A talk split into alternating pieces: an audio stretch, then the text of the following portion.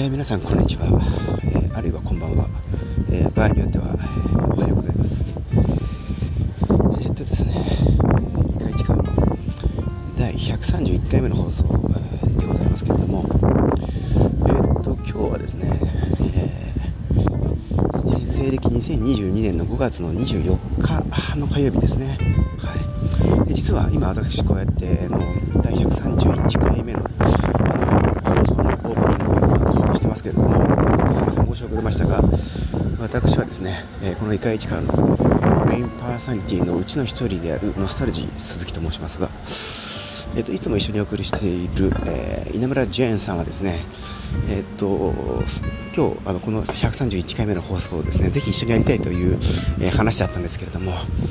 えー、急遽ですね、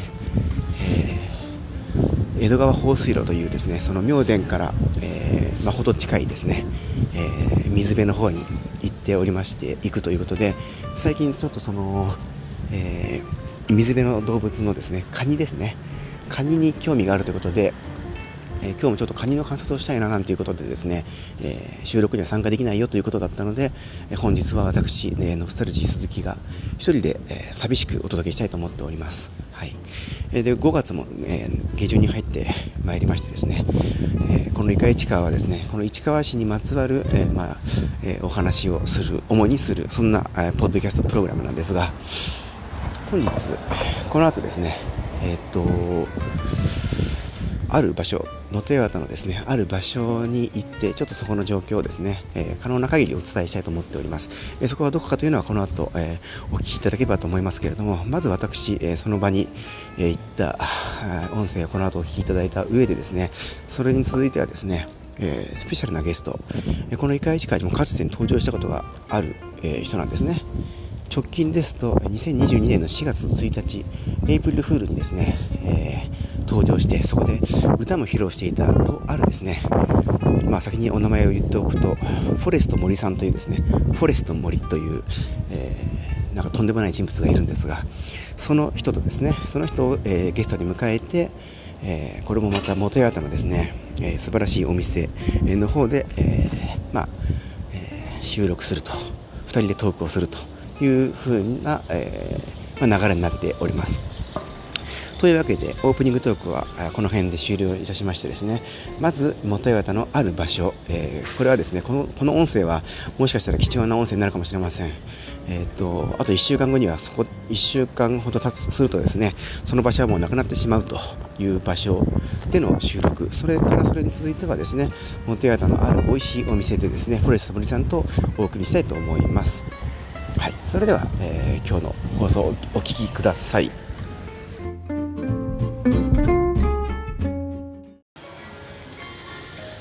えー、っと今私はですね、えー、ここは元八幡の、えー、北口のパティオのですね5階、えー、常盤書房元八幡店の、えーまあ、エレベーターの出たところにいましてですねここから、えーっとまあ、店がの全体がこうパッと見渡せるような感じになってます。はいでえっとですね、このお店がですね2022年の5月の末で閉店となりましてですねなので実は本日が2022年の5月の、まあ、もう20日を過ぎていましてですね閉店までもうわずかなんですね。もう1週間、まあ、7日8日といったところなんですが、はい。えーまあ、残念ながらこのお店、えっと、営業時間営業期間42年間、えっと、昭和55年1980年からですね このパティオ、まあ、当時はパティオのビル自体も違う名前だったんですけども、えー、最初2階にですね細長い、まあ、小さな店舗がありましてそれが、まあ、あの後にですね5階の方に、えー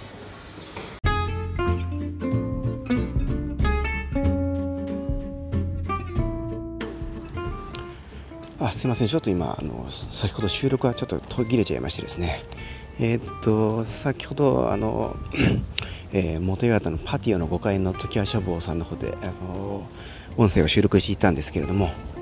えー、ちょっとそこで話しているトークがちょっと収録がうまくいかずにですね途切れていましたので少し続きを話したいと思いますが、え、っとオープン当初はですね1980年のオープン当初はこの常盤書房元岩店さんはですね、えーパティオの2階のですね、えー、2階の中の、えー、モテアタのロータリー側ロータリーに面したところですね。そこに細長いあの売り場の、えー、店舗として確かモテアタ時足坊モテアタプロムナード店っていう名前だったと思うんですね。でえーと、確かこのお店がですね本店が船橋にありましてこのモテアタのお店が2店舗目だったというふうに記憶しています。が、えー、このそこにお、えー、オープンしましてであの後に5階の方に移転したと。はい。で5階であのほぼワンフロアほぼほぼワンフロア分が書店、えー、売り場となっているその書店としてですね、まあ、結構大きい、えー、面積広い店舗ですよね、えー、そして、まあ、現在に至ると。確か移転したのが1995年とかそのぐらいだったような気はしていますけれども、はい、で今年2022年まで営業してきたんですが、えー、大変惜しまれつつあの、えー、閉店してしまうと。いうことですね2022年の5月の31日火曜日で、えー、42年の歴史に幕を下ろすということでございます。はいですでにこの1回近く何度かですねお話をあのしているんですけれども、えー、常盤書房モテアータ店ありがとうプロジェクトという名前でですね、えーまあ、私が所属している私は稲村ジェーンさんが所属しているですね、えー、フリースタイル市川という市川市でまちづくりを行っていく、えーまあ、NPO 法人があるんですがこのあの NPO の中で、まあ、NPO の活動としてですねこの、まあ、愛されたあの地元のお店がなくなってしまうことを、まあ、単にこう悔やんだり惜しんだり、えー、あるいはあのお店に対して42年間ありがとうございますという感謝を、えー、まあ、述べるだけじゃなくてですねちょっとあの、えー、お店のお店にに対するですねあの思い出を持っている人たちエピソードとかあるいは感謝の気持ちを持っている人たちの具体的な言葉をですね収集して集めてえー、皆様からメッセージをあの寄せていただいてそれを、まあ、あのお店に届けると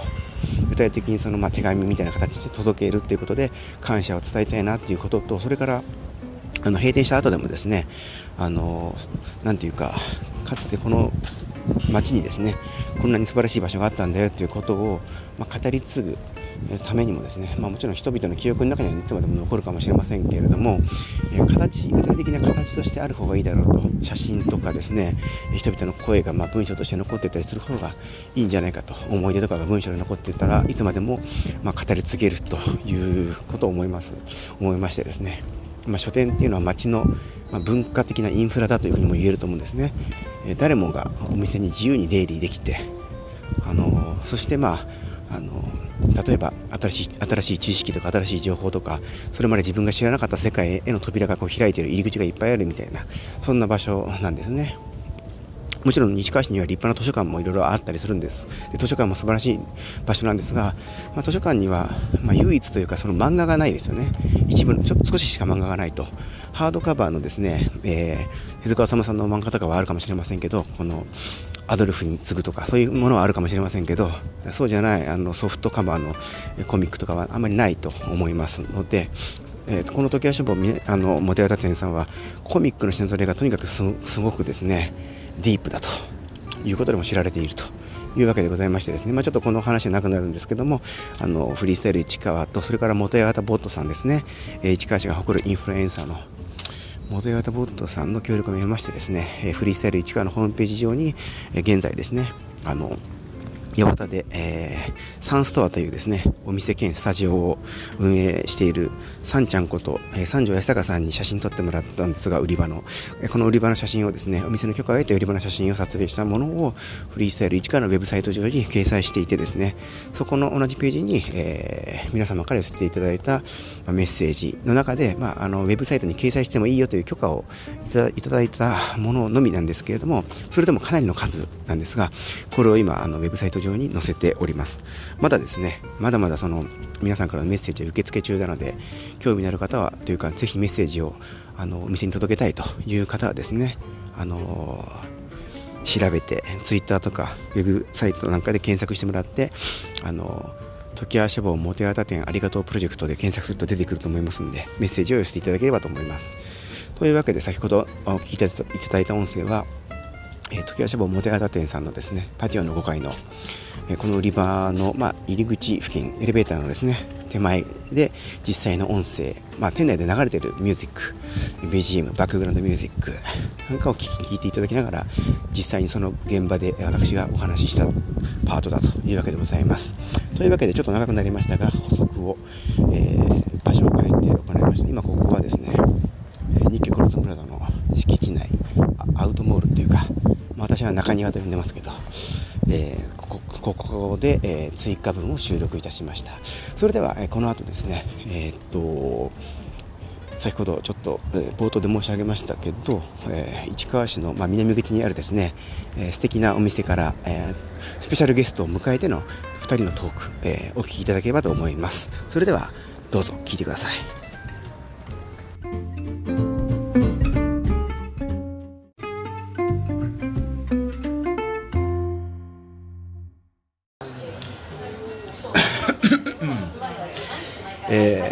実はですね私今元八幡の南口にあるですね、えーと、カフェミエーレに、えー、やってきております。こちらはイタリアン、えー、なバルというか非常にですね、まあ、イタリアの大衆的なバルをこう模した非常に素晴らしい、えー、お店で私はよく好きでですね、えー、先日も、えー、元八幡ボットさんと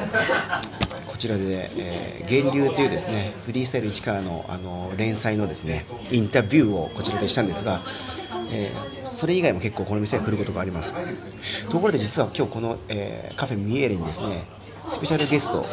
実はお招きしているんですね。私の目の前にいるのが人を紹介しましょう、えー、ジョージ三井さんです。あすみません。間違えました。今日のゲストはジョージ三井さんではなくてですね前回のイカイチカは確かあのエイプリルフールにですねゲストグエストとしてに登場していただいたですね人なんですね、えー、ご紹介しましょう。その名もフォレスト森さんです。こんにちは。どうもこんばんは。こんにちはなんですかねこの時間は。こんにちは。聞いてる人の時間聞いてる人がですね朝で朝ならばおはようございます。そして夜ならばこんばんは。お昼ならばこんにちはと。そういったことですね。堀下さん、今日はあのー、どうですかね、今日2022年5月ですけども、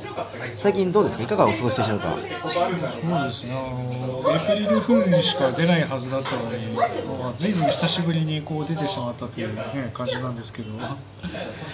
んかこの店、面白いですよね。あのカフェミエールさん、えー、なんか魚がいっぱい泳いで魚が泳いでるというのは水槽があって、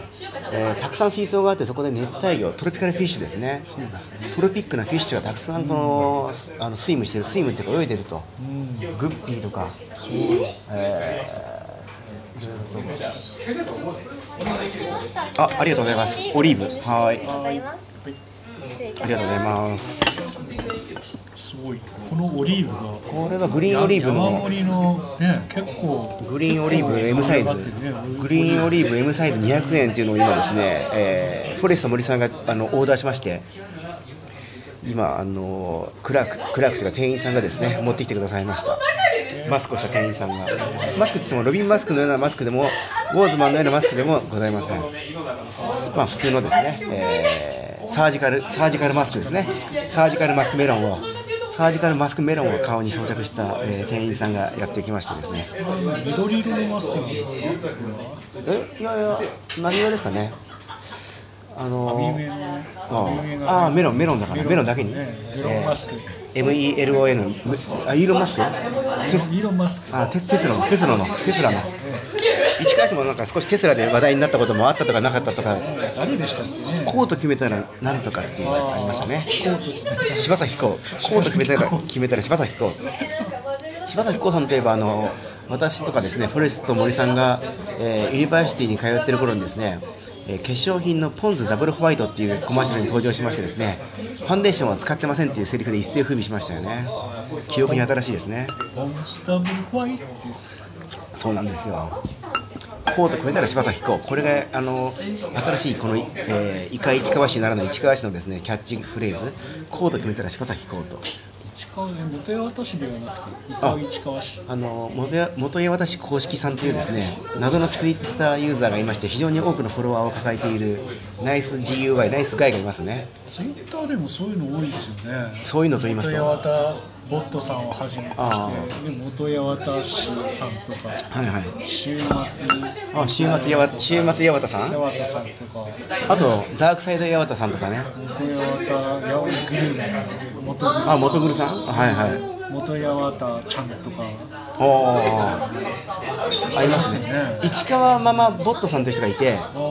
この前あのアトリエ029のオープニングパーリーにですねいらっしゃったんですねあ実は。そええ。その時にあの会ったのお会いしたのは1回だけなんですけども非常にナイスガイですね。市川市に住んで3年ぐらいとまだ日は浅いらしいんですが最近その市川でもいろんな人が活動していると。水面下でいろんな人がうごめいていることを知ってですね Twitter, Twitter の方でアトリエ029の存在を知りオープニングパパーティーに参加したと。なので今後もいろいろと我々あのうごめいた活動をしていればですね出会う可能性がなきにしもあらずんばとあらずと。緊急の時は本当にねいろんなあのキッチンカーとかがねあの近くに出てて。京葉不動産管理さんのねえージンバマンジさん。ンバマンさん。そう美味しかったですね。チキンカツチキンカツバーガー。チキンカツバーガー。反対側の島のクラフトビールも美味しかった。ああはいはいはい。ピザのねあの下場ピザとか。ピッツァもね。ピッツァもね。今我々もピッツァをね注文して先あのフォレスト森さんが注文したピッツァはシチリアでしたっけ市川市川え市市川にシチシシチリアシチリアそういえばあの確か一会議っていうあの LPO のですねフリースタイルフリースタイル市川が実施した一会議の第何回かの会がサブタイサブタイトルが「シチリアの風」っていうタイトルでというのは、えっと、ピザ屋さんとそれと船。トマトとかの農家と、えーのあの農園やられている農家の方と,、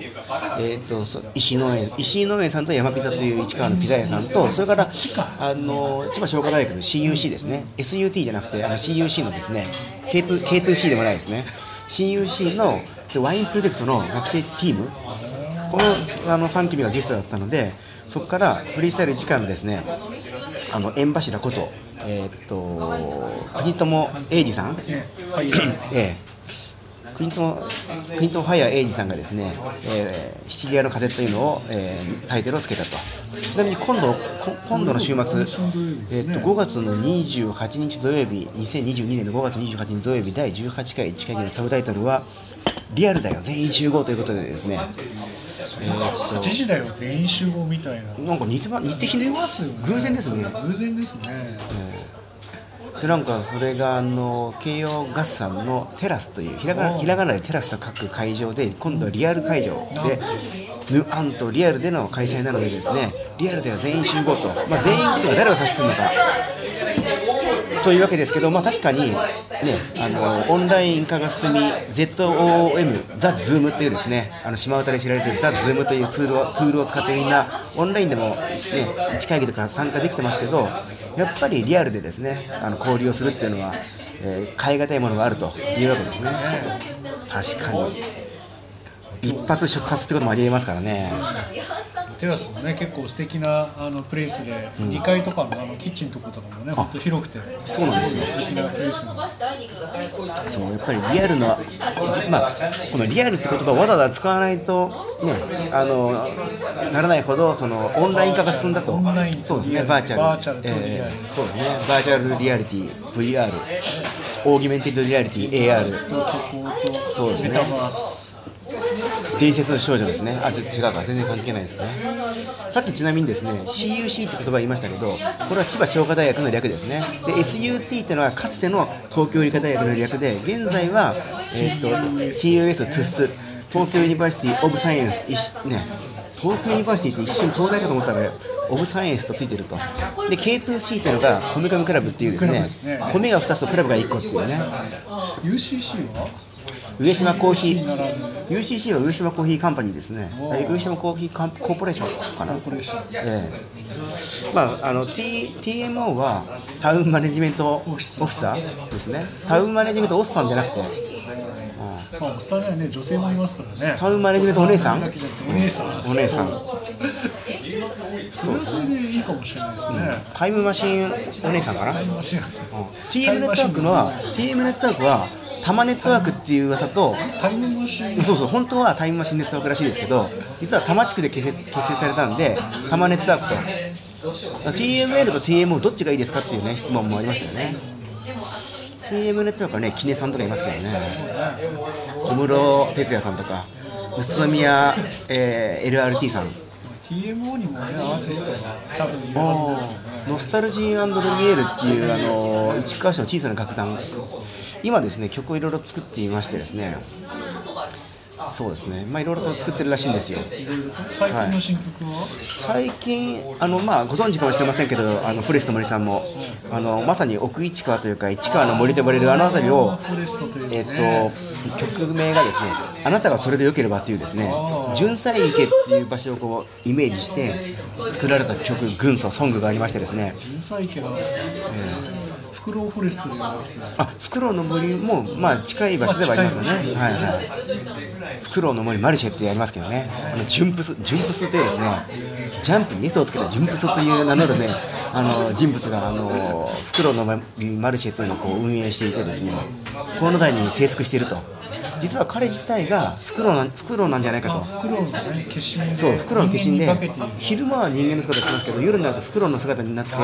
市川の市川の上空を飛び飛び回ってるらしいですよ。飛び回れこのマイハートってあのロマン飛行という曲がありますけれども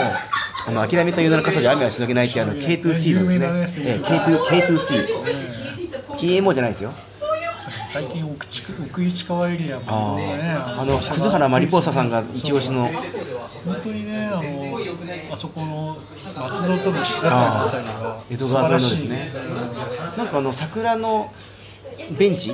ああありましたね。桜の木の枝がすごいあの横に張り出しててそこに人が座れる。ねそれをさあそうねマリポーサの写真が非常に本当にあのどこにあるんだろうこんなところっていう。本当になんかドラマとか映画で使ってもいいぐらいすごいね素敵な。あれ人間が乗っても折れないぐらい、ね、丈夫ななんでああいうふうに伸びたのか。不思議なんですよね。私の知り合いのねあのほら子供をねアウトドアで活動してキャッツってやってる八兵衛さんという方がこうすごい尾瀬みたいな写真を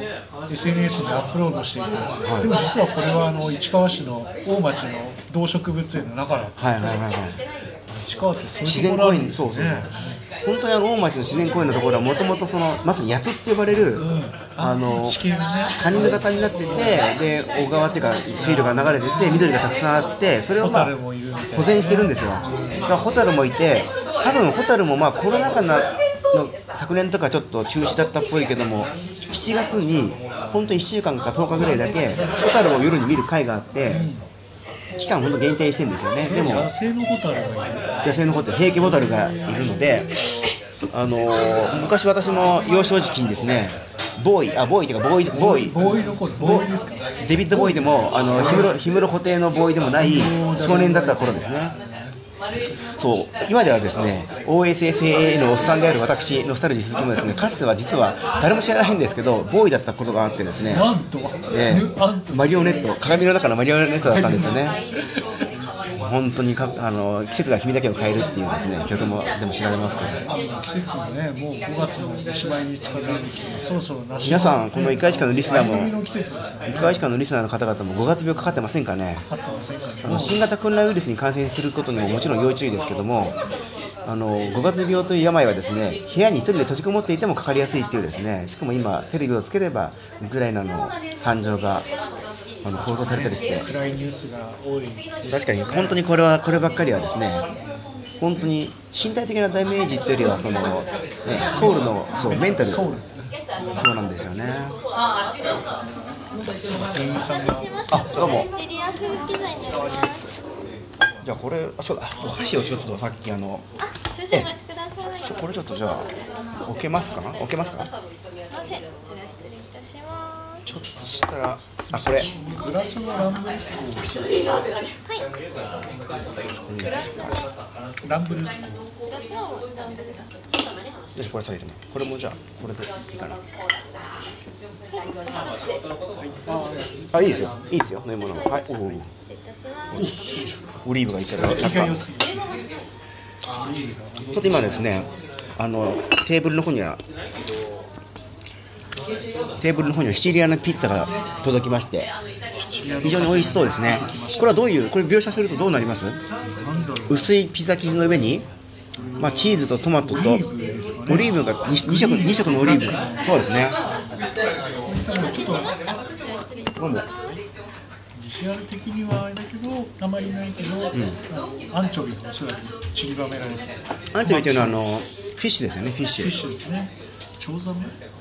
サメなんですか。チョウザメはあれだキャビアだ、カタクチ。よくアンチョビあのどこ取れるのはチリの方で取るんですかそれは？チリ。なん。となくですかねそうすみません。私今口の中にですねさっきあのフォレスト森さんが注文したですねえっとオリーブの実何でしたっけ？グリーンオリーブ。グリーンオリーブを食してるんです。ちょっとピッツァを。そうそう。ちょっと今オリーブが。時折こうねあラジオの途中であのキュートなさんの声あがクラークがねクラークがね。ええ。そうなんですよ。ククラーケンクラーケンのクラークか。まだこのお店に来たことない人は。あそうですね。本当にあのフォレスト森さんノスタルジー鈴木がですね非常にこのもう1押し2押し3押しぐらいしてるこの、えーカフェミエールさん場所はですねえっと元八幡 JR の元八幡駅の車庫を出ましてですねな南の方に進んで声優のところをこう左に曲がってまあ、大家老って皆さん知ってますかね、大家老と。これも私が加えなくやつ、チャイニーズレストラン大家老。大家老から少し進んだところに、もう、大笑いじゃなくて、今、あっちで大笑いっていう声が聞こえましたが、大笑いじゃなくて、大家老を過ぎて、えー、と左手にこう、まあ、一見マンション風なんですけど、フランス料理のルパン、ルパンっていうフランス料理があって、そこを曲がるとですね、えー、つぼつぼ焼き芋、つぼ、ん？なんか、つぼ焼きの芋？芋。はいの店があってそのその隣にですね。その隣にカフェミエレというですね、えーイタリアンの、えーまあ、バルというかリストランテ、えーあるいはトラットリアがあるんですね非常にこのどどれを食べとっても美味しいっていうですね。生ハム食べ放題もありますがあえて我々はそれをせずに、えっと、ハム3種盛り合わせプロシュートサラミスペック、えーといったですねものを食したりしておりましてですね。まあこれからねピッツァの方そうですね、ちょっとピッツァいただき食べながらですね、食べながらちょっと今日は、えーピザ市川ならぬイカ市川を、えーお届けしたいと思ってます。ちなみに今日こちらに来る前にはですね、私とそのフォレスト森さん待ち合わせをしたんですけども、お互いまあ仕事という名の仕事を終えた後にですね、元八幡の駅前で待ち合わせたんですが、どこで待ち合わせたかと言いますと、元八幡北口の旗ビルの向かいにあるですね、パティオという PATIO パティオのですね、5階の時は社房元八幡店さんというですね、えーこの地で42年間書店の営業を続けてそうなんですそうなんです。だから1985年からですねあ1980年だ。1980年から。すごいですから42年前に生まれた人はもう今42歳なんですよね。ノスタルジー氏の人生のなんだろう8割9割ぐらいをそうですね。共にまあ、ただずっと通ってたわけじゃないんですけど、まあ、小学校の頃はあの元八幡に来ることがあればよく行っていてで、まあ、中学生ぐらいまで行っててで高校生とかになると元八幡に来ること自体がちょっと減少し減ったとで大学時代なんかもそれこそ大学時代はですね柏というですね、まあ、これも大都会柏って言って知られるですね柏の2番街のですね新生堂っていうレッカルチェカルチェラ5ですカルチェ5というですね新生堂っていうのが CD 屋さんとが1階にあってで2階には楽器屋とかで3階とかになんか本屋さんがあってまだあるんですけどそこによく大学時代とか行ってましたね。90年代の後半はただまああのこの10年ぐらいはまたこの回帰してね。回帰して回帰分析してるわけなんですけどただその本屋さんが42年間営業してきましたけど、えっと、本日が、えっと、2022年5月の24日とかですね。で火曜日ですか。でですねちょうど1週間後の火曜日の31日にですねこの、えー、時は書房の元屋店さんが閉店しちゃうんですね。でさっきあのフォレストさんは今回実は初めてお店行ったんですかね。そうなんです閉店間際にね。結構ねまあ漫画があの彼の第一声がなかなか普通普通というかその一般的な書店では見かけないようなカルトな本があってそれに驚愕してましたね。サプライズ。エレベーター降りたら梅津和夫ですからね。そうなんですよ。むしろそれを一押ししててでやっぱりあのお店はもちろんお客さんからもですけど漫画家さんとか作家さんとかからもあの大々的にそうやってあの売り出してくれたりしてすごく作家さんたちからも良いお店として知られていたと、だからねあんなにね作家さんのサインがあるんだ、うん、柱にこうまさに柱まさに柱にね。柱。あれは風柱か縁柱か。何柱なんでしょうね。風柱風柱は怖いですよね。突然なんかね。綺麗にね串出しにされたりする。弟のことも嫌ってるし本当はいい人らしいけど風柱品津川実美名前も怖いと。品津川実美親方様の前には。でもいやでもでもあの禰豆子を刺したっていう。すみません今話してるのがあの、えー、小峠、えー、小夜春さんのですね「えー、鬼滅の刃」っていうですねまあ知ってる人もいるかもしれませんがね、えー、そういったですねコミックがありましてですね。今度あの語るアニメの方で先日あの遊郭編という宇津井天元さんが活躍するのが終わりましてその最終回で次のシリーズであるえっと刀鍛冶の里編っていう、えー柱でいうと霞柱とそれが恋柱という時藤無一郎氏と時藤無一郎さんっていう14歳の少年とそれから甘露寺光さんっていう桜餅を食べ過ぎて髪の毛がピンクと緑に変わったっていうすごく風変わりな人物が登場する。で鬼も変な鬼がいっぱい出てくると。気持ち悪い鬼が。アーティスト的なあ気持ち悪い。気持ち悪い。何でしたっけあの人名前は。玉子。玉子。玉子。っていうですね。玉子。これ漫画読んでない人とかに玉子ってなんだと玉子とあともう一人は？よっこと？ハンティングですね。あハンティング。あハンティングがすごいですね。ハンティングそうですねなかなかこのシリーズは多分ねあの遊郭編よりも長いんじゃないですか話としては。まあ上限2体出てくるし2体出てきましたね。2体だけどあのハンティングはなんかハンティングでどんどん分裂していくんですよね。おっと失礼ネタバレネタバレになっちゃいますね。